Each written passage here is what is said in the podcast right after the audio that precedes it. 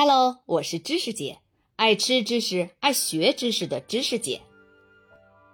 英国女孩与中华美食之味道之本二。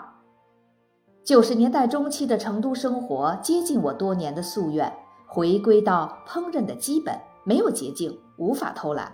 很多人家都还在使用有几百年历史的方法来储存食物。响晴的天气，小街小巷的住家挂满了青菜叶，要晒得半干才能取下来，揉进盐和香料，放进密封好的罐子里发酵。家家户户的窗棂上都摆着陈皮。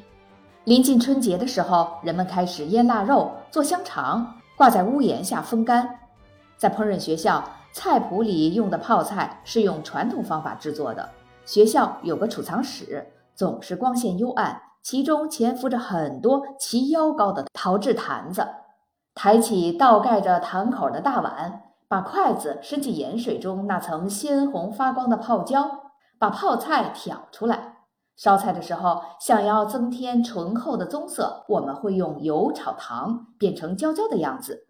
除了慢慢发酵腌制的豆瓣酱之外，再没什么现成的酱料了。我们用最本源的调味料自己来混搭，糖、醋、酱油和芝麻酱，很多种排列组合。我热爱这其中的魔力，仿佛把最基础的元素炼成了闪闪发光的黄金。而手头的工具只有一把菜刀、一把大勺、一个菜板和一口炒锅。在这个原始纯粹的烹饪世界里。只有一件事让我震动和惶恐，就是使用味精。我和大多数西方人一样，觉得味精是糟糕的人造添加剂，只有垃圾食品和毫无营养的外卖中才会使用。英国人家的厨房里是不可能有味精的。要是某家还算像样的餐厅橱柜里发现了味精，那就是厨界丑闻了。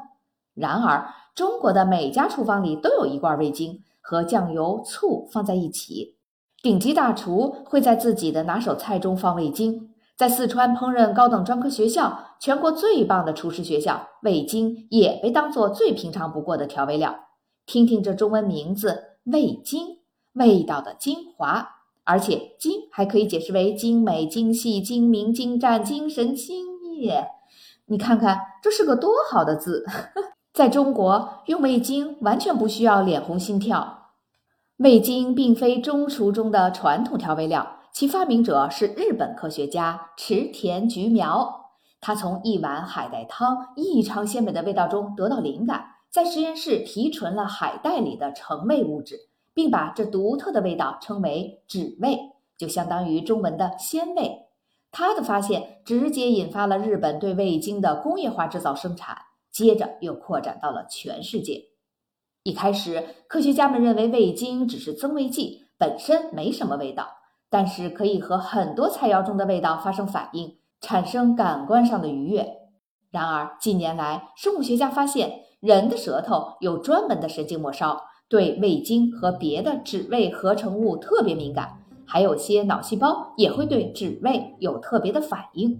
这样的发现使得大家越来越普遍地认为，脂味不仅是增味剂。而且本身也是独立于传统酸、甜、苦、咸之外的第五味。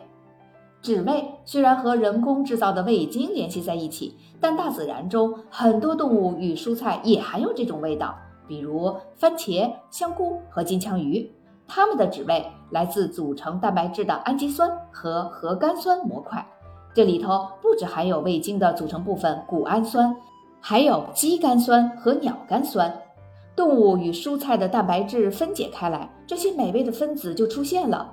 所以，烹饪、熟成和发酵这些过程能够更烘托出食材中的脂味。欧美人很喜欢的味道，比如帕尔马火腿与帕玛森干酪中的香醇浓郁，都是多亏了脂味化合物。两千多年来，中国人一直都在使用富含脂味的产品，比如豆豉和相关的酱料。传统中厨的主要调味技巧中，就有往浓汤里加火腿和干海味提鲜。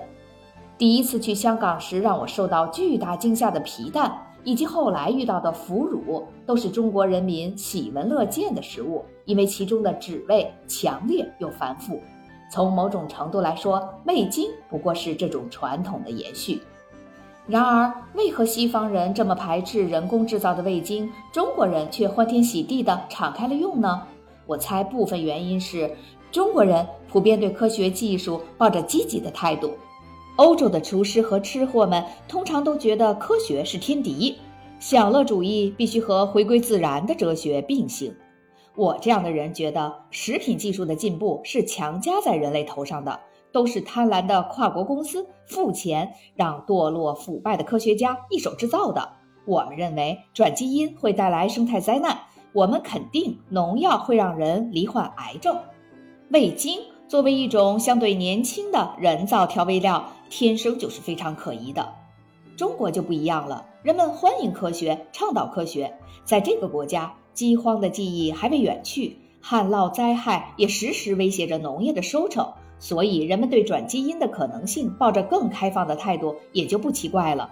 在这里，食品科技的进步和洗衣机等新的家用电器才刚刚开始把妇女们从繁重的家务劳动中解放出来。中国人对一切靠双手的时代的怀念还早得很。大家普遍相信科学技术会带来好处，这其中还有历史原因。如果您喜欢这个专辑，请您帮忙投出月票，并在节目下方长按点赞按钮，谢谢。